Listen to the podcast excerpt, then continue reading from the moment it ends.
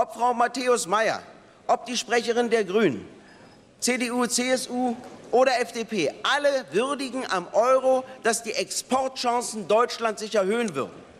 Wenn das dann so wäre, wenn das dann so ist, dann müssen doch andere Produktionsunternehmen in anderen Ländern darunter leiden. Anders ginge es doch gar nicht. Das heißt, wir wollen den Export Deutschlands erhöhen und damit die Industrie in Portugal und Spanien und anderen Ländern schwächen. Die werden verostdeutscht, weil sie diesem Export nicht standhalten können. Das ist eines der Probleme, das zu einer weiteren Spaltung innerhalb Europas führt.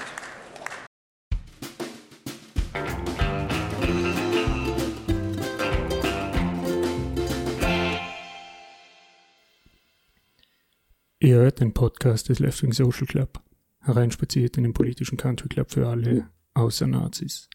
Mein Name ist Simon, bei mir sind Heinz und Fabian. In dieser Woche war der EU-Gipfel zu Ende und unser kindlicher Kanzler hat uns erklärt, dass als alles ein super Deal für Österreich war. Aber Fabian, du hast ja ein eigenes Hirn was ist denn deine Auffassung von dem, um was es bei dem EU-Deal überhaupt gegangen ist? Und was jetzt das Ergebnis von dem Ganzen ist? Ja, das ist das Problem, dass ich ein eigenes Hirn habe und leider selber denken muss. Und damit nicht immer allzu erfolgreich bin. Ähm, ich bin in solchen Dingen recht unbeleckt und deshalb habe ich jetzt halt versucht, mich mal so ein bisschen zu informieren, worum es dabei überhaupt geht. Und habe hauptsächlich Abkürzungen gefunden. Ich habe gefunden, es gibt den PSPP. Okay. Steht Klingt, für? Keine Ahnung. Soll aber ein Wertpapierkaufsprogramm des Eurosystems sein unter der Leitung der EZB. Und es soll Maßnahmen ergreifen, um im Euroraum die Kreditvergabe und die Inflation zu stärken. Klingt ja gut. Jetzt gibt es es aber schon seit 2007 und hat eher so seinen Ursprung in der Finanzkrise. Erstes Stichwort. Da habe ich gehört, äh, da gibt es auch noch den PEPP. E das ist jetzt eher neuer. Das ist auch eine geldpolitische Maßnahme der EZB. Und da geht es darum, dass Preisstabilität und Effektivität der Geldpolitik der Eurozone in der Pandemiezeit sichergestellt werden soll. Klingt doch toll. Aber offensichtlich reicht das nicht, weil, wie wir ja wissen, alle Staaten im Moment ordentlich tief in die Tasche greifen mussten, um die, sagen wir mal, Nebenwirkungen des Lockdowns an, abzufedern. Also Geld für, um Arbeitslosigkeit zu verhindern, also sprich Kurzarbeit zu ermöglichen oder diversen Branchen eben mit Krediten zu helfen. Deshalb war das Thema, man brauche Wiederaufbaufonds oder den sogenannten Recovery Fonds. Ähm, anscheinend ging da vor Wochen schon die Initiative eher von Frankreich, Italien und Spanien aus die gesagt haben, zusätzlich zu diesem PEPP braucht es jetzt eben Zuschüsse für die einzelnen Länder. Und da kam der Ausdruck Corona-Bonds auf. Mein Stichwort war ja Finanzkrise, damals haben wir von Euro-Bonds geredet. Was bedeutet das? Das bedeutet, dass die EU-Staaten zusammen, also gemeinsam als EU Schulden auf dem Kapitalmarkt machen. Was bringt das für jemand wie mich, der jetzt von Wirtschaft keine Ahnung hat, na klar bringt es einen Vorteil, wenn alle zusammen einen Kredit aufnehmen, dann kann man sozusagen die Schuldnerfähigkeit der einzelnen Staaten mitteln, dann kriegst du halt ein bisschen günstigere Zinsen und der Vorteil ist, dass schlechtere Schuldner halt überhaupt zu Geld kommen. Andererseits gibt es dann auch gleich wieder Leute, die sagen, ja, ja, aber dann kommen die eben zu Geld und verzichten dafür äh, darauf, ihre Haushalte zu konsolidieren. Also es könnte langfristiger schlecht sein. Das war auch die Meinung von damals noch Deutschland und den Niederlanden, die gesagt haben, nee, nee, kein Gratisgeld, nur Kredite. Ähm, dann gibt es am 18.05. diesen U-Turn. Plötzlich sind Deutschland und Frankreich für diese Fonds. Warum, ist wahnsinnig schwierig zu verstehen, aber da gibt es irgendeine Entscheidung vom deutschen Bundesverfassungsgericht, dass diese PEPPs, na, der PSPP, der alte, irgendwie aus deutscher Sicht kompetenzwidrig sei. Und deshalb muss sich Deutschland auf EU-Ebene etwas überlegen, dass sie das überhaupt weiter betreiben können. Weil die EU andererseits sagt, wenn ihr behauptet, das sei kompetenzwidrig, sagen wir, das verstößt gegen die äh, Vertragsvereinbarungen mit der EU. Ja, wie auch immer. Plötzlich sind Deutschland und Frankreich an Bord. Und dann kommt die Ursula von der Leyen als Chefin der Kommission vor das EU-Parlament und sagt, es gibt einen Wiederaufbauplan für die Wirtschaft und das Parlament soll die äh, Mitsprache, ein Mitspracherecht haben. Klingt ja gut, oder? Also demokratisch, so gehört sich das. Und zwar soll dieses Geld dann für Investitionen äh, verwendet werden, die sollen klimaneutral sein, die EU soll digitaler werden. Das soll zu mehr Wachstum und mehr privaten Investitionen führen. Und es sollen Programme, die sich in der Krise bewährt haben, gefördert werden. Das ist alles so Sachen, die ich jetzt auch sagen. Ich habe keine Ahnung von dieser Thematik. Am 27.05. sagt dann die äh, Kommission von der, von der Leyen, ähm, hat es dann vorgelegt und da ging es dann um diese berühmten 750 Milliarden Euro. Und zwar haben die das da eben geplant und nur 250 Milliarden davon sollten günstige Kredite sein. Der Großteil, also in dem Fall 500 Milliarden, sollten sogenannte Grants sein. Das Ganze soll über fünf Jahre laufen und das Geld sollte nicht vor 2028 und nicht nach 2058 zurückgezahlt werden. Da waren aber einige dagegen, unter anderem eben Österreich, Schweden, Dänemark, äh, Niederlande und Finnland. Und deshalb gibt es jetzt diesen Kompromiss. Es sind nur 390 Milliarden Euro Zuschüsse und ein größerer Teil, also 360 Milliarden, sollen als günstige Kredite funktionieren. Plus es gibt Auflagen. Das heißt, die, äh, das sollte an Reformen gebunden sein und wenn ein Staat dieser Reformpflicht nicht nachkommt, dann sollte dann Prüfungsmechanismus in Gang kommen und dann sollte er, eh, kann das im schlimmsten Fall zu einem Auszahlungsstopp an dieses Land führen. Das heißt, wenn die Niederlande finden, ein, naja, das ist eh klar, worum es da geht, ein Land im Süden von Europa reformiert sein Staatssystem nicht schnell genug, dann kann man Einspruch erheben. Wo soll das Geld überhaupt herkommen? Auch diese Dinge, da wird immer wieder geredet, dass der Emissionshandel neu aufgestellt werden soll, dass eventuell auch Branchen, die von diesen CO2-Emissionen bisher ausgenommen waren, wie Schifffahrt und Luftfahrt, mich gewundert. Ich habe gedacht, dass die selbstverständlich da mit drin sind, na, dass man das dahin ausweitet und eventuell das auch als ähm, so Grenzsteuern einführt. Also dass du Produkte, wenn du das aus einem Land bringst, wo es keinen Emissionshandel gibt, dann sollen die höher besteuert werden. Klingt ja irgendwie jetzt alles voll öko, oder? Jetzt fragt sich ja irgendwie, warum war das jetzt so ein Riesending? Die einen reden von äh, zuerst 500 Milliarden Euro Zuschüsse und nur 250 Milliarden Euro Kredite. Jetzt hat man es etwas anders aufgeteilt. Ist es so wichtig? Macht es so einen riesen Unterschied? Kann da irgendjemand von euch was dazu sagen? Warum muss sich jetzt Österreich und vor allem die Niederlande da so profilieren, dass sie jetzt als Wortführer der sparsamen Vier da so einen tollen Kompromiss rausgebracht haben? Bringt das irgendwas? Ich glaube mal, es ist wie, wie immer bei diesen Deals, die da ausgemacht werden, sei das in der Finanzkrise oder halt auch jetzt. Ich meine, man hat das ja jetzt deutlich rausgehört an dem, was du erzählt hast, wenn man dem Ganzen irgendwie folgen will, dann ist es ja schon mal ziemlich schwierig, dass man sich überhaupt ein Bild macht, um was es da geht. Also es ist jetzt ja nicht gerade so alles in der Sprache abgehandelt, wo man sagen kann, cool, das ist sehr, wie sagt man heute, inklusiv. Da kann jeder mit. Okay, äh, inklusiv. Ne? okay. Ja, wahrscheinlich exklusiv.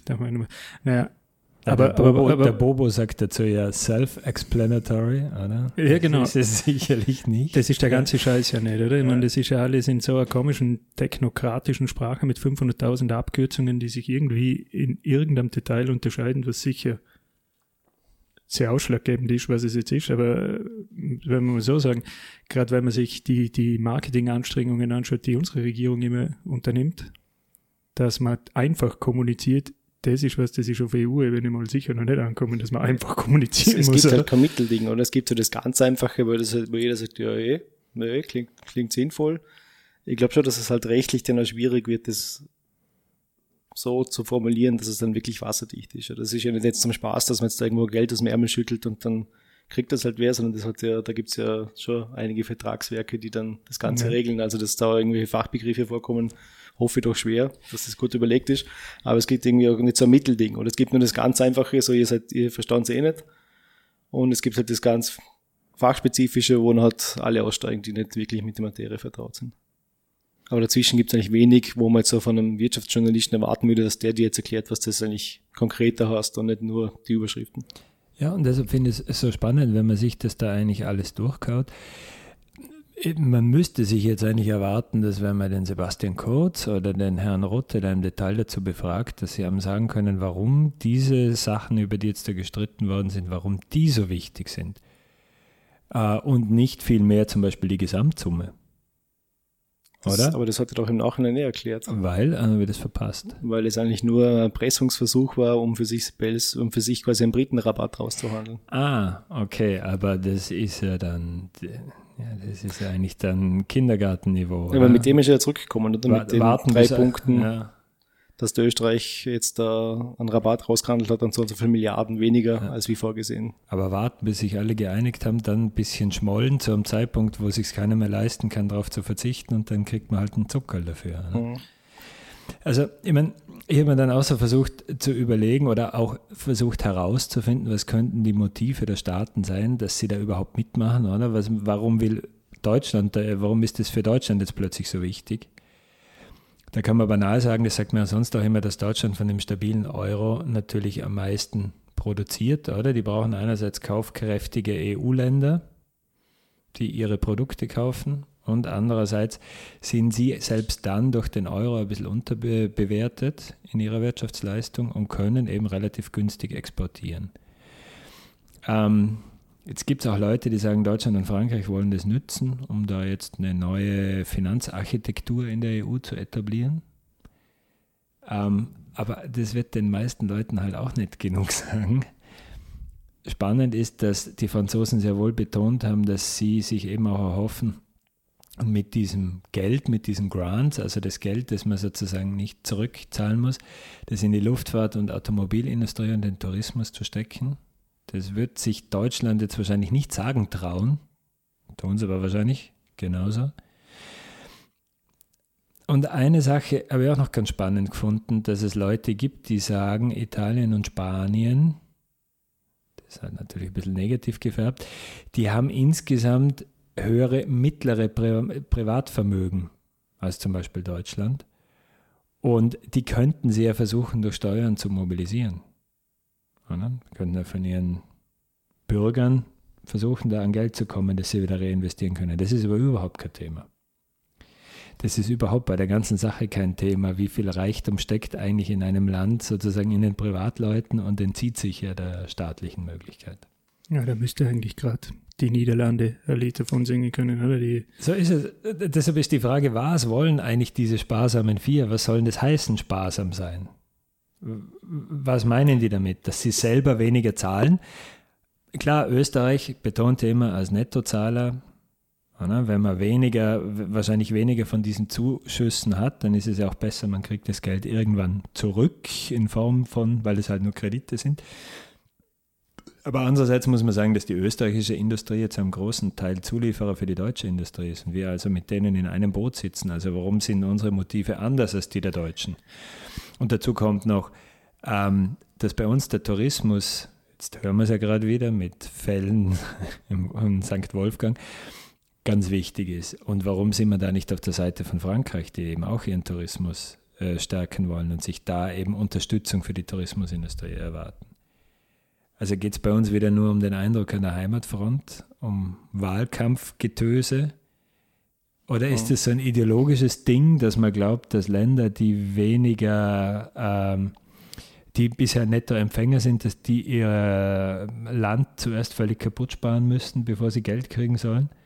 Aber was sollen sie dann machen mit dem Geld, wenn sie keine Strukturen mehr haben, in das sie das Geld stecken können? Also aus Laiensicht wäre der Unterschied zwischen Zuschüssen und Krediten ja auch, dass Kredite das, den Staats- oder die Staatsverschuldung direkt beeinflussen. Einen Zuschuss sieht man da drinnen ja nicht.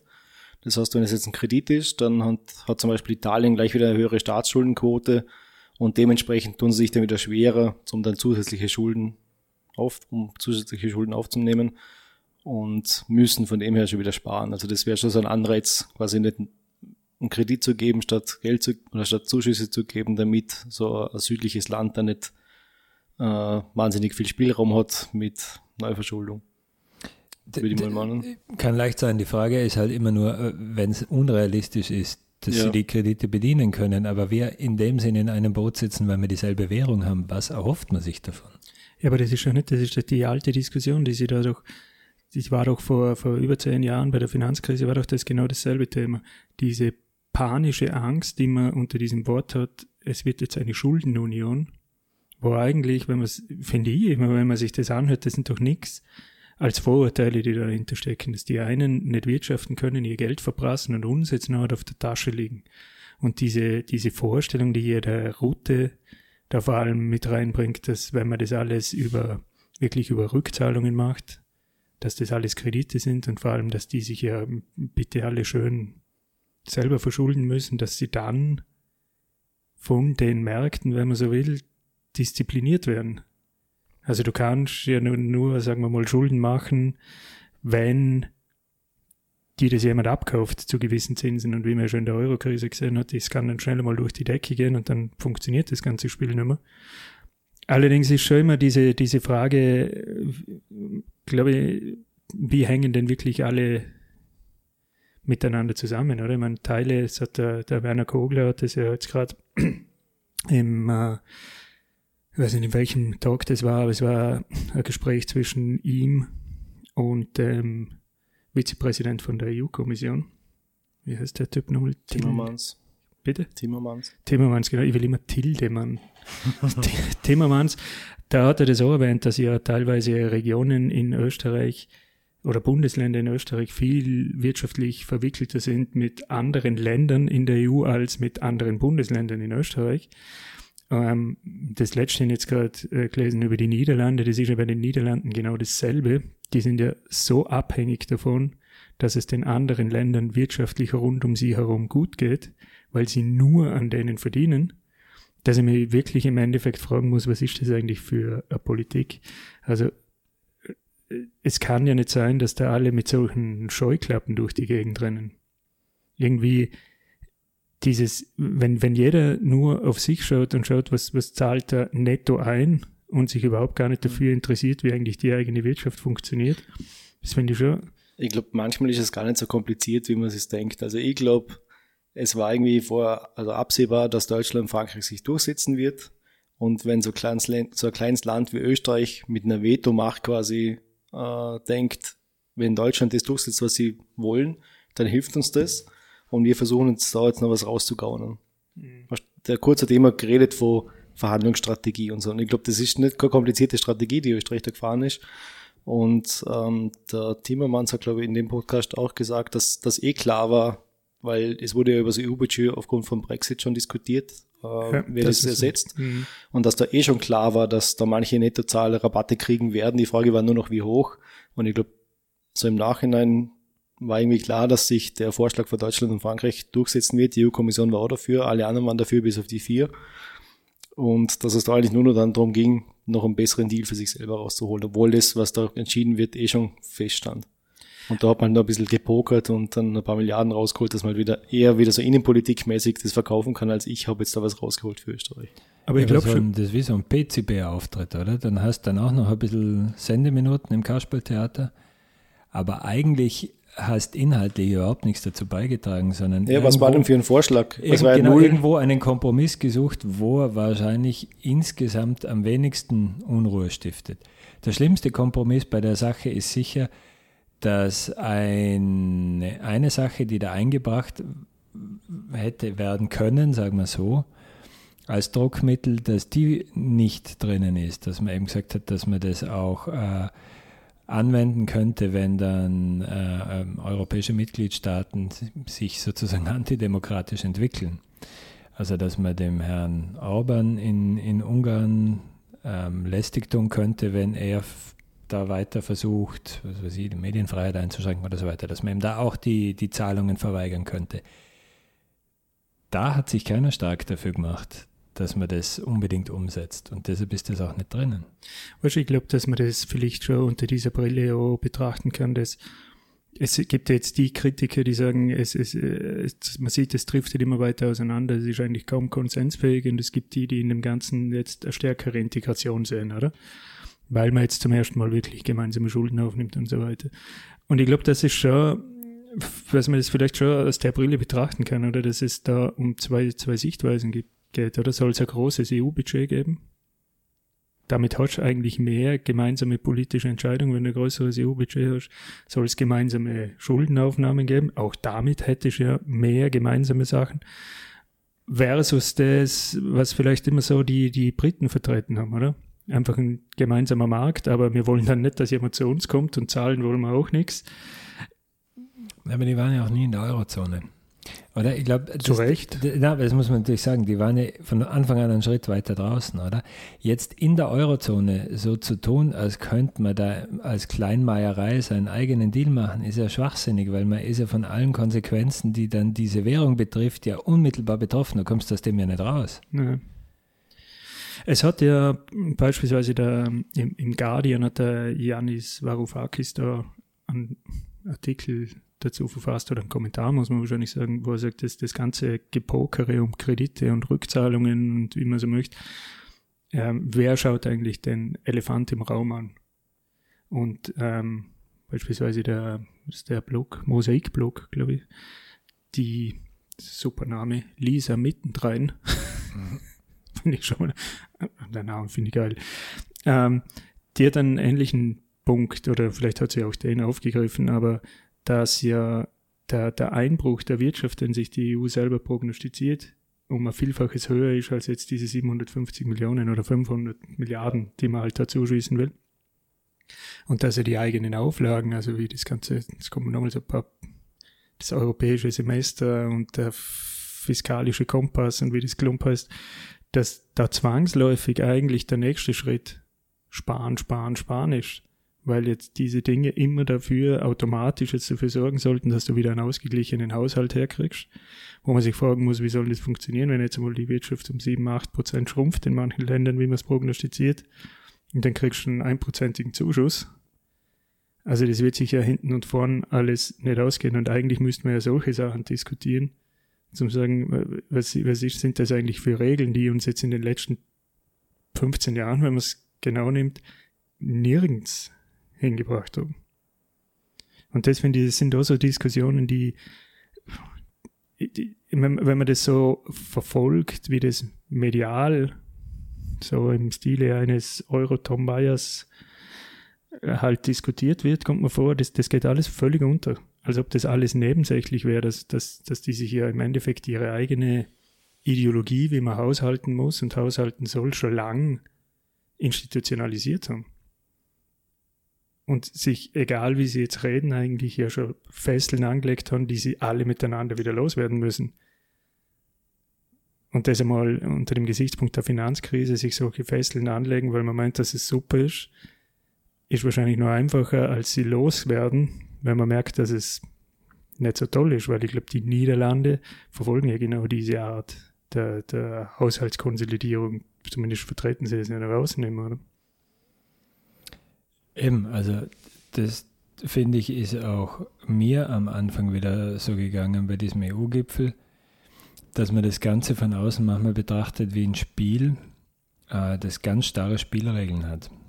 Jetzt fangen sie wieder an, jetzt wird, was weiß ich, sagen wir, es ist wie bei so einer Schachweltmeisterschaft, oder? Jetzt sitzen sie sich wieder gegenüber, man sieht, es gibt zwei Fronten, die miteinander verhandeln und dann geht es hin und her und zum Schluss hörst, äh, es ist ein Remis.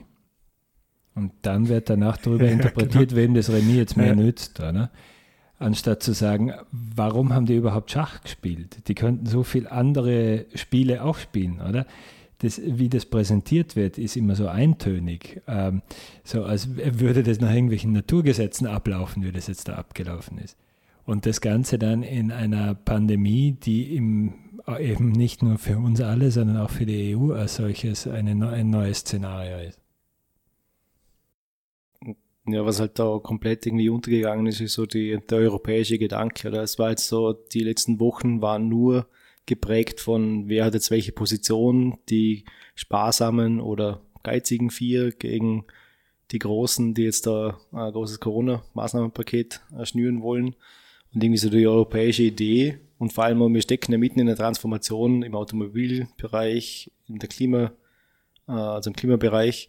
Und da sind ja ganz viele offene Fragen, die man eigentlich auch diskutieren muss, wo geht's denn jetzt hin? Wenn ich jetzt einfach nur sage, äh, es gibt jetzt so und so viel Budget und das verteilen wir jetzt nach einem gewissen Schlüssel an die Länder und ein gewisser Prozentsatz sollte in Richtung Klima äh, was passieren, dann ist es ja eine lang abgestimmte europäische Strategie, wo man mal diskutiert, was sind denn so Kerntechnologien, in die man investieren soll oder wie kommen wir da gemeinsam am meisten raus, sondern jedes Land für sich tut zu diesem Kleinstaatlereibetrieb äh, schauen, wie sich es gegen anderen durchsetzt. Dass, dass Österreich nicht glücklich ist, wenn Frankreich seinen Tourismusausbau, kann ich schon verstehen, weil es ist natürlich ein Wettbewerb, oder? Also bin ich als Österreicher dagegen, dass die das tun. Und da hat man halt wieder ganz viel Kleinstaatlerei jetzt auch gemerkt äh, bei den Diskussionen. Aber das ist ja wieder, wie der Fabian jetzt vorher gesagt hat, oder? Ich meine, man kommentiert das Schachspiel, aber die Frage, ob das das richtige Spiel ist, die stellt man sich da nicht. Mhm. Ich kann die Neos nicht leiden, aber dass die sich hinstellen in der Europapolitik und sagen, wir wollen, hallo, wir wollen die Vereinigten Staaten von Europa. Wer macht denn das zumindest mhm. heute noch? Das, das, das wäre doch einmal das, über das die eigentlich reden sollten. Wie geht ein Europa um mit Krisen, wo wir jetzt ja gerade gemerkt haben, ja, das fickt uns alle. Ja, äh, vor allem, äh, vor allem, weil man sagen muss, man muss das Ganze auch ein bisschen größer denken. Äh, das kommt ja leider auch zu kurz. Man redet dann immer wieder, wie die USA es nicht schaffen, die Pandemie unter Kontrolle zu kriegen, wie Südkorea geschafft hat und wie europäische Länder es geschafft haben. Aber man müsste ja sagen, dass es die EU als Gesamtheit ganz gut geschafft hat, dass auch alle Länder annähernd am selben Strang ziehen, oder? Und natürlich ist da Kleinstaaterei aufgekommen, aber im Endeffekt bedeutet ja dieses ganze Thema mit diesen Anleihen, dass wir wissen, dass wir alle nur gemeinsam da rauskommen, weil wir dieselbe Währung haben, oder? Das heißt, ähm, auch wenn Frankreich tourismusmäßig uns Konkurrenz machen könnte, aber wir wollen ja, dass es kaufkräftige EU-Bürger gibt, die bei uns Urlaub machen. Ob sie das in Frankreich und nächstes Jahr in Österreich mhm. Urlaub machen, ist ja dann wurscht, oder? Wir wollen das nutzen, um den Mobilitätswandel hinzukriegen. Und die Dinge sind ja da schon drinnen. Das ist alles nur ein bisschen wenig mit diesem ganzen mhm. Emissionshandel. Aber eigentlich geht es ja in die richtige Richtung, oder? Mhm. Man, der Kurz hatte das in dem ZIP-2-Interview dann auch so formuliert, dass er gesagt hat, natürlich schaut jeder ähm, Regierungsvertreter in Brüssel drauf, dass er für sein Land das Beste rausholt. Er wäre ja, das wäre naiv zu denken, dass da einer hingeht und dann irgendwas akzeptiert, wo schlecht, wo sein Land schlechter dasteht. Das, da hat das ganz gut auf den Punkt getroffen eigentlich. Und eigentlich müsste ja die EU-Kommission viel lauter auftreten, weil das Parlament ist wahrscheinlich der falsche Ort, das EU-Parlament, um jetzt da konkret irgendwelche Vorschläge am Tisch legen, aber die EU-Kommission wäre ja eigentlich, das sind ja die Kommissare, die in ihren Bereichen eigentlich genau das jetzt europäisch denken sollten, von denen hat man eigentlich gar nichts gehört die letzten drei Monate. Aber die sich aber immer übervorteilen lassen, oder? Ja, aber ich, ich muss schon auch nochmal sagen, ich finde, da muss man dem kurz einfach widersprechen. Das ist dieser Scheißdreck, mit dem äh, quasi seit dem EU-Beitritt in Österreich alle Politiker durchkommen. Das Modewort der letzten fünf Jahre war doch die Win-Win-Situation. Warum soll es die auf EU-Ebene nicht geben? Warum ist EU und Österreich immer ein Widerspruch? Aber du es gibt doch ganz viele Themen, ja, bei denen muss das doch so Deutschland sein. Deutschland machte das auch nicht, weil es für sie schlecht wäre, wenn Europa ihre Autos kaufen kann. Also das ist Aber ja nicht warum muss es denn ein Widerspruch sein? Weißt, warum muss ich denn bei allem, was man macht, was rausholen, weil ich sonst nur Nachteile hätte? Kann das nicht sein, dass die EU mal was will, das eigentlich für alle ein Vorteil ist, weil die Wirtschaftszone stabiler wird dadurch, weil die Währung stabiler wird dadurch, weil äh, Forschung und Entwicklung weitergehen können?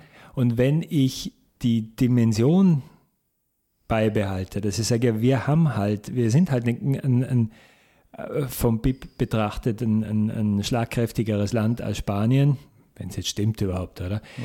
Dann müssen wir halt, dann müssen wir halt unseren Part beitragen dafür, dass die EU in die richtige Richtung geht. Weil wenn wir das nicht tun, sind wir nur ärmer als vorher. Das ist ja wurscht, dass wir in dem Sinn eine Milliarde weniger eingezahlt haben. Allalong trifft uns das hart. Und diese, auf die, also dieses Argument hörst du überhaupt nie. Na, weil das ist wie auf dem Bazar. Das ist wie ein Kuhhandel, kommt mir vor, wo der eine den anderen übervorteilen will. Und ich meine, jetzt nochmal, wenn man sich, wenn man sich ein Wirtschaftsmodell anschaut, wie von, von der Niederlande, kann man nachlesen innerhalb von zehn Minuten googeln, findest du das, das ist ja auch völlig auf Sand gebaut. Die wollen ja auch alle anderen übervorteilen. Und wenn man sich dann aber unsere oder überhaupt die Politiker anhört, dann hast du ja auch, die, da kriegst du ja den Eindruck, die gehen jetzt auf den Bazar und jeder will sie nur über den Tisch ziehen. Ich meine, das, das neueste Zitat, das der Kurz uns auch mitgebracht hat, die, die Länder im Süden, die in ihren Systemen kaputt sind. Und was soll denn das? Erstens einmal, ich habe jetzt noch ein viel geileres Zitat gefunden, weil es um die Finanzierung geht und war mal vor, können da raten, vor wem das war. Wer sein ganzes Geld für Schnaps und Frauen ausgibt, der kann danach nicht um Unterstützung fragen. Der ja. Typ, dessen Namen ich nie aussprechen kann, der war der Vorsitzende der Eurogruppe, der Jerome Dissel, Disselblöm, Disselblom. Disselblom. Genau. Ähm, der steht äh, heute noch dazu, das hat er vor drei Jahren gesagt. Wenn man mit dieser Einstellung da reingeht, dann Fabian, dann kann man sich, glaube ich, nicht erwarten, dass irgendjemand meint, es sei Win-Win. Da gibt es nur mich und alle anderen. Aber du hast, ich finde, du hast, jetzt wollen wir es nicht überstrapazieren, aber eine gute Analogie gebracht mit dem Bazar, oder? Du bist auf dem Bazar und willst das Beste für dich rausholen, während man eigentlich darüber entscheidet, ob es den Bazar in drei Jahren noch gibt. Oder? Es, ja. es, auf EU-Ebene wird ja nicht darüber verhandelt, wer jetzt das größere Stück vom Kuchen kriegt, sondern ob es diesen Kuchen in Zukunft geben soll. Müsste man meinen. Oder? Ja. Und wenn du, wenn du das so siehst, dann musst du doch bei irgendetwas immer gewinnen können, wenn du da mitmachst. Ich meine, das Thema mit dem kaputten Staaten, das habe ich ein starkes Stück gefunden. Ähm, ja, da ging es ums Thema Rechtsstaatlichkeit, oder? Und das klang dann so wie da die Staaten im Süden, wo das Geld dann wieder in dunklen Kanälen verschwindet.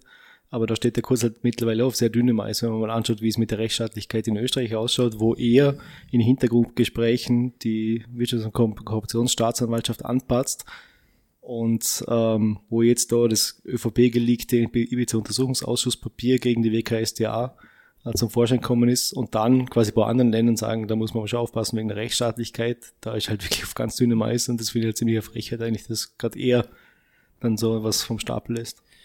Ja, ja, anderes Beispiel der, wie soll man, das nennen, der Heuchelei, ist ja, dass ja alle äh, eben gezielt auf die südlichen Länder eintreten und Italien, ich meine, was können sie die immer watschen? Man müsste ja meinen, Italien ist vollkommen kaputtes Land, wo niemand hakelt. Ja, oder? wenn du die letzten zehn Jahre Entwicklung anschaust, das schaut eigentlich ganz gut aus bei denen. Also das genau, also äh, da gerade gestern ein, ein Artikel gelesen von Philipp Heimberger, das ist ein österreichischer Ökonom, wie eigentlich die Entwicklung in Italien ist. Und da muss man im Endeffekt eigentlich sagen, für all den Scheiß, der eh nicht funktioniert, den aber die EU allen aufzwingt, weil das die Staats- und Regierungschefs auch wollen, das muss man ja auch sagen. Also diese ganzen Strukturreformen und Arbeitsmarktreformen und Lohnkürzungen, Pensionskürzungen und wie der ganze Scheiß heißt, plus ein Budgetüberschuss erwirtschaften, da steckt uns halt Italien seit Jahren alle in Sack. Die sind eigentlich das Posterchild dieser Art von Reform. Und trotzdem kriegen sie nur Schläge, weil der Scheiß halt auch nicht funktioniert, oder?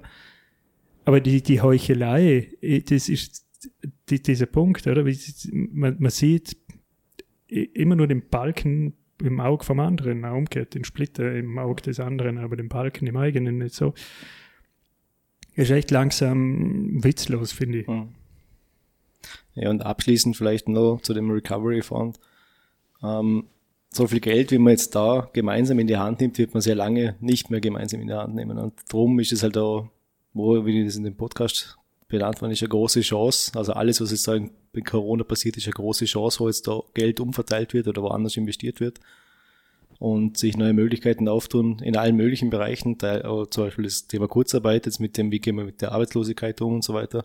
Also eigentlich gibt es schon viele Punkte, wo sich jetzt was tun muss und auch da hat man jetzt ganz viel Geld in die Hand genommen und damit kann man halt sehr viel Positives bewirken oder man kann halt das Alte wieder versuchen, irgendwie am Leben zu halten.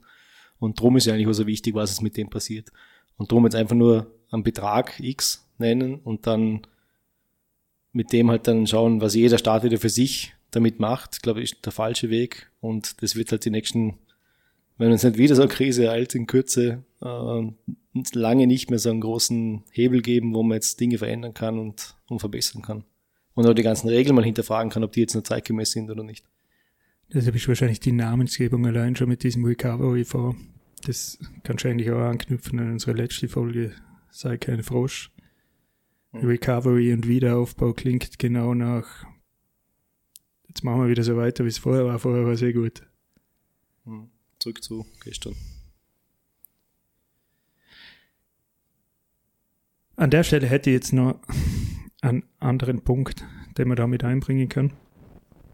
Jetzt haben wir das eh schon diskutiert, dass sich ja sehr viel von diesen ganzen Thematiken immer um den Punkt dreht, wie wird das Ganze finanziert, wie viel Milliarden Schulden nehmen wir auf, nehmen wir sie alle alleine auf oder nehmen wir sie über die EU-Kommission auf, müssen wir sie zurückzahlen oder sind es Zuschüsse, also diese ganze Diskussion, wo das Gefühl hast, wir haben jetzt, eh, wie wir jetzt eh gerade gesagt haben, man hat das Gefühl, es geht nur um das und gar nicht um Inhalte. Also ob es wurscht wäre, für was man das Geld verwendet. Und jetzt habe ich da über den Sommer das Buch von der Stephanie Kelton gelesen, ähm, The Deficit Myth, wo jetzt so quasi die Popularisierung von der modernen Geldtheorie sein soll. Es gibt da von einem Deutschen ein Buch, das heißt Geld und Kredit. Das ist ein super Titel. Das ist so das Buch, das man sich unbedingt kaufen will. Geld und Kredit. Wie werde ich schnell reich? es, hat, es hat aber, glaube ich, nicht einmal 200 Seiten. Das war der Grund, warum ich es denn doch gekauft habe. Ja, vom Dirk Ehns, das schlagt in dieselbe Kerbe, ist aber sehr bezogen auf die Eurozone. Warum erzähle ich jetzt das?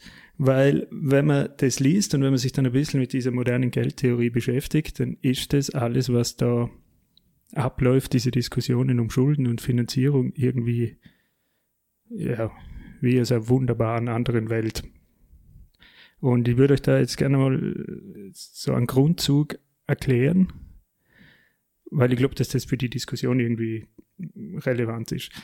Und am Anfang aber, weil das heißt ja moderne Geldtheorie und Theorie, das sind ja irgendwie wie zwei Worte, oder? Das gibt ja Theorie eher in dem Sinn so einer wissenschaftlichen Theorie nach, die tatsächlich beschreibt, wie etwas so funktioniert, oder?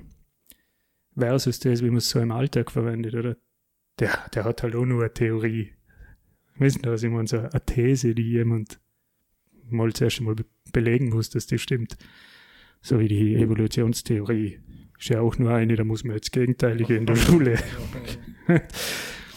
ähm, aber äh, die moderne Geldtheorie für sich selber behauptet ja, dass sie das, das Erstere ist. Also, dass sie daraus entstanden ist, dass man sich damit beschäftigt hat, wie funktioniert denn das eigentlich und aus dem dann eine Theorie entwickelt hat. So. Und der wichtigste Punkt, den die Dinner haben, ist, dass es einen Unterschied sein muss, ob jemand eine Währung erzeugt oder eine Währung verwendet. Also Währungsverwender wären du und ich und jede Firma. Also jeder, der darauf angewiesen ist, dass er in dem Fall Euro kriegt, ist ein Währungsverwender. Also wenn ich Geld ausgeben möchte für irgendwas, dann muss ich es entweder zuerst einnehmen oder ich muss es mir von irgendjemand leihen. Und wenn ich konstant mehr Geld ausgebe, als ich nehme, habe ich irgendwann ein Problem. Ist ja klar. Irgendwann habe ich keine Kohle mehr. Und jetzt ist ja das so genau die Geschichte, wie man Staaten diskutiert, oder? Dass Staaten im Endeffekt sich Geld ausleihen müssen oder das Geld vom Steuerzahler wegnehmen müssen, weil sonst haben sie keine Art, sich zu finanzieren. Und da gibt's jetzt, wer hätte es erraten, natürlich einen Ausspruch von der Margaret Thatcher dazu. Es gibt kein öffentliches Geld, es gibt nur das Geld des Steuerzahlers.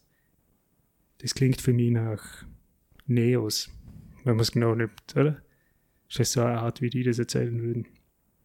Und natürlich auch dann, klar, wenn du auf Kosten von Steuergeldern lebst oder wenn du dir Geld von deinen Bürgern ausleihen musst, dann kommt ja gleich das, du lebst auf den Kosten der zukünftigen Generationen, weil du musst es irgendwann mal zurückzahlen, du bist irgendwann überschuldet. Und bei dem Podcast, den wir vorher da jetzt schon zweimal erwähnt haben, mit dem Kogler und dem Timmermans, da hat er das ja genau wieder erwähnt, der Timmermans man nimmt so viel Geld in die Hand. Was macht man denn damit? Schließlich nehmen wir das ja auf Kosten zukünftiger Generationen auf. Und was jetzt die moderne Geldtheorie sagt, ist, naja, das ist doch ein Unterschied. Ein Staat mit der souveränen Währung, der ist jetzt bei der Eurozone schon ein bisschen schwierig. Aber wenn man jetzt hernimmt, die USA oder Kanada, England, früher mal Österreich mit dem Schilling, Deutschland mit der D-Mark, alles Länder mit der souveränen Währung. Und diese Länder sind ja die, die diese Währung selber erzeugen. Also niemand anderer außer ihnen kann diese Währung erzeugen und in Umlauf bringen. Also wie soll jemand, der das Geld erzeugen kann, jemals kein Geld haben? Der wird ja immer Geld haben, weil er kann sie ja erzeugen. Das heißt, die einzige Frage ist ja die, gibt es irgendwas, an das man gebunden ist bei dieser Finanzierung? Und auch diese Vorstellung eben, dass du das Geld vom Steuerzahler brauchst oder dass du es ausleihen musst, ist ja in Wirklichkeit dann anders. Nämlich, jemand muss ja dem Steuerzahler zuerst einmal das Geld geben, dass er es dir zurückgeben kann. Was ja im Endeffekt heißt, es muss zuerst Staatsausgaben geben, bevor du überhaupt Steuern einnehmen kannst und bevor du überhaupt Geld unter Anführungszeichen ausleihen kannst. Das ist eigentlich nachvollziehbar auf die Art ja. und Weise. Ja, und wenn man sich einmal von dem anschaut, dann ist das Einzige, was übrig bleibt, die Frage, ja, dann kann ich ja jetzt doch Geld ausgeben ohne Ende, es wächst auf Bäumen. Aber die Antwort liegt dann eigentlich in dem, dass man sagt, naja, es hängt ja davon ab, ob wir überhaupt die realen Ressourcen haben, dass man mit dem Geld, das man ausgibt, auch was anfangen kann. Also angenommen ein Staat oder eine Volkswirtschaft, alle Leute arbeiten genauso viel, wie sie wollen keiner will mehr arbeiten, es gibt keine Arbeitslosen mehr sozusagen, dann gibt es ja auch keine Möglichkeit mehr, wie man mit Staatsausgaben irgendwie, wie man die absorbieren könnte. Dann würde sowas ja natürlich zur Inflation führen. Das Ganze führt jetzt da jetzt so weit, ich wollte eigentlich nur mal die Idee einbringen, dass man sagt, ums Geld kann es eigentlich nie gehen. Und auch in der Eurozone ist es so, dass es Institutionen gibt auf europäischer Ebene, wie die Zentralbank, die genauso handeln könnten. Also ist das Feilschen ums Geld ist eigentlich völlig daneben. Man müsste eigentlich feilschen darum, braucht unsere Wirtschaft die Impulse, wo braucht sie die Impulse und wo liegen eigentlich wirklich unsere realen Defizite. Und bei dem stellt sich für mich die Frage, warum ist eigentlich die Diskussion so daneben? Warum ticken eigentlich alle so, dass sie Staatsschulden genauso behandeln, als ob es Privatschulden wären? Gute Frage. Ich meine, es wird ja dann schon ein bisschen komplexer, weil ich muss ja dann in Abhängigkeit zu anderen Währungen und zu anderen Staaten und Inflation, was du schon erwähnt hast, äh, ja darauf achten, dass ich mich mit, indem ich einfach nur mehr, mehr, mehr Geld auf den Markt schmeiß, äh, nicht irgendwie als Exportland oder Importland unbrauchbar mache und solche Dinge. Also das, das spielt da dann schon noch mit rein, aber eben die, die Story mit, das sind ja alles Schulden, äh, die wir auf Kosten unserer Kinder machen. Und das war auch bei irgendeinem Podcast, den ich vor kurzem gehört habe, ein Thema, äh, wo mir dann zum ersten Mal bewusst worden ist, dass in der Realität Staaten ihre Schulden ja nie zurückzahlen, sondern dass es die Ausnahme ist, wenn einmal ein Staat seine Schuld tilgt sondern dass zum Beispiel Deutschland während der Bankenkrise, wo sie vor 60 auf ungefähr ein bisschen über 80 Prozent Staatsschuldenquote gestiegen sind, das war die Ausnahme, dass wir ein bisschen was zurückgezahlt haben, aber eigentlich sind die wieder auf 60 Prozent zurückgewandert, weil einfach die Wirtschaftsleistung dementsprechend gestiegen ist und sie dann äh, wieder niedrigen Schuldenstand gehabt haben.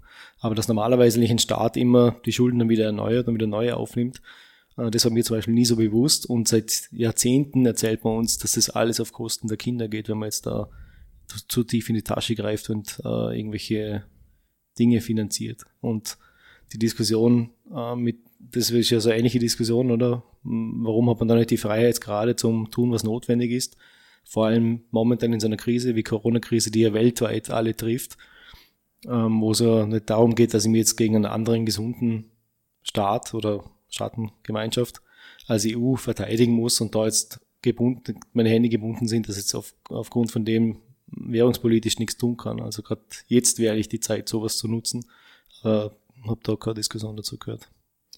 Ja, weil eigentlich auch die, die Vorstellung finde ich, die ist die, die, die, die, die das wirklich ausmacht, wenn wirklich Geld nicht das Problem ist, sondern immer nur reale Mittel, Personen, Ressourcen und so weiter dann müsste sich die Diskussion ja auf das konzentrieren, wo sind eigentlich unsere Defizite in der Gesellschaft. Ich meine, wenn man sich die Arbeitslosenzahlen in Europa anschaut, dann ist das ja ein, Scherz, dass man darum redet, 750 Milliarden, wenn man im Endeffekt weiß, erzeugen kann man es so. Das ist auch nicht das Problem und das bricht uns auch nicht Knack und die Inflation springt auch nicht hinterm Baum raus. Und Binnenkonsum wäre super, um die Wirtschaft wieder zu stabilisieren. Ja, ich glaube halt, ich meine, es ist schon, ich, ich meine, viel von dem, wie man das verstaut mit Schulden zurückzahlen und all dem ganzen Schaß, oder? Das hat ja irgendwann einmal gestimmt. Ich meine, vor 50 Jahren Bretton Woods und Goldstandard und wie der ganze Kack gekostet mhm. da war das ja richtig. Mhm. Aber es ist da war seit, das notwendig. Genau, aber es ist seit einem halben Jahrhundert nicht mehr richtig. Wir lernen es trotzdem auf der Uni alle immer nur so. Das ist mal das eine. Und ich glaube, es gibt ja diesen schönen Ausspruch, sich von neue Ideen ähm, akzeptieren, ist gar nicht das Problem. Das Problem ist, sich von alten Ideen vollständig zu lösen. Und ich glaube, wenn Leute äh, eine professionelle Karriere irgendwo hingelegt haben, Nationalbankpräsidenten und sonstiger Chance sind, falls ihnen vielleicht schwer, oder wenn sie sogar einen Wirtschaftsnobelpreis gekriegt haben, falls ihnen vielleicht schwer zu akzeptieren, dass vieles von dem, was sie erzählt haben über Jahrzehnte, eigentlich gar nicht so stimmt. Ja, und das ist natürlich die Ausnahme, wie viele Leute haben denn schon einen Wirtschaftsnobelpreis? Aber was mir jetzt bei dem Thema gerade wieder eingefallen ist, wenn das alles so ist, ähm, während der Finanzkrise war doch das Riesenthema immer die Ratingagenturen. Und die Ratingagenturen haben ja eigentlich den Eindruck vermittelt, dass das, was du jetzt gerade erzählt hast, ja nicht stimmt, sondern dass wenn dein Nationalstaat schlecht dasteht, als Gläubiger nicht gut ist, weil der Schulden im Ausland hat und das nicht bedienen kann und zu wenig Steuereinnahmen hat und so weiter, dann wird er gleich abgewertet und dadurch ist er gleich Ramsch-Status. Und da hätte man schon das Gefühl, dass sich die Staaten eigentlich verhalten wie, ja, so wie auf dem Viehmarkt die, die einzelnen Käufer, oder? Wenn du siehst, der eine will zwar Kühe kaufen, aber du weißt, bei dem war die Ernte heuer fürchterlich schlecht und der hat eigentlich nichts hinter, jetzt behauptet er, hat er Geld, aber das kann er da nie zahlen. Dann wirst du dem nichts verkaufen. Aber warum redet kein Mensch über Ratingagenturen jetzt in der Pandemie? Weil theoretisch müssten die ja jetzt auch sagen, Moment einmal. Na, da gibt's ja ihr, habt, ihr habt euer Gesundheitssystem jetzt völlig überzogen, ihr habt steigende Arbeitslosenzahlen. Ja, ihr seid Ramsch. Das gibt ja, das ist ja eigentlich auch, auch recht einfach erklärt. Es ist ja so, dass sich die EU-Staaten und von dem her muss man sich schon, oder die Euro-Staaten, von dem her muss, als Außenstehender finde ich, muss man sich schon ein bisschen an den Kopf greifen die haben ja alle, auch Österreich hat ja sich währungspolitisch vollständig aufgegeben. Wir sind ja nicht mehr souverän. Der Staat Österreich, auf den trifft das, was ich jetzt ja. vorher beschrieben habe, überhaupt nicht zu. Aber das Coole ist ja das.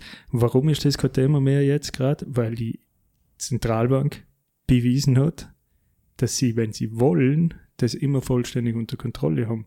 Weil sie ja von allen Staaten, die am meisten betroffen waren in der Pandemie, und das ist eins von diesen PP irgendwas Programmen, die du vorher erwähnt hast, die Staatsanleihen aufkaufen. Und zwar so lang, bis deren Zinsen wieder auf am Niveau sind, das sie für richtig finden. Mhm. Und das ist für sie null Problem. Und das ist das, was die Deutsche den Verfassungsgerichtshof so angekotzt hat, weil die gemeint haben, dass die damit ihr Mandat mhm. überschreiten. Aber der Punkt ist, dass genau jetzt die EZB bewiesen hat, auf europäischer Ebene, natürlich stimmt es. Wir geben das Geld aus. Und vor den und für uns ist Geld kein wir uns Problem. damals nie fürchten nie. müssen. Die haben wir nur gebraucht als Argument, um die Wähler in den äh, verschiedenen Staaten auf verschiedene Dinge einzuschwören, oder? Das ist, finde ich, der Punkt, Fabian, dass ja die, diese Eurozone ist ein politisches Konstrukt, wo bestimmte Vorstellung, eine bestimmte Ideologie vorherrscht und in Institutionen festgeschrieben ist, dass sich der Staat aus allem raushalten soll und dass der Staat unter Anführungszeichen von den Märkten gebändigt werden muss, das steht in, und in diesen ganzen Verträgen drin. Das ist ja der eigentliche Scherz bei der Sache. Das Positive ist natürlich genauso leicht, wenn man den Scheiß reingeschrieben hat, kann man auch wieder umschreiben. Wenn man will. Gut, gut. Darin hat es ungefähr gefühlt 35 Grad. Die Stimme ist mir schon völlig ausgetrocknet und die schwitzt wie ein Schwein beim Tennis. das heißt, für heute lassen wir es. Danke für die Diskussion. Danke den Zuhörern. Wir freuen uns auf eure Rückmeldungen. Tschüss, bis zum nächsten Mal. Ciao. Ciao.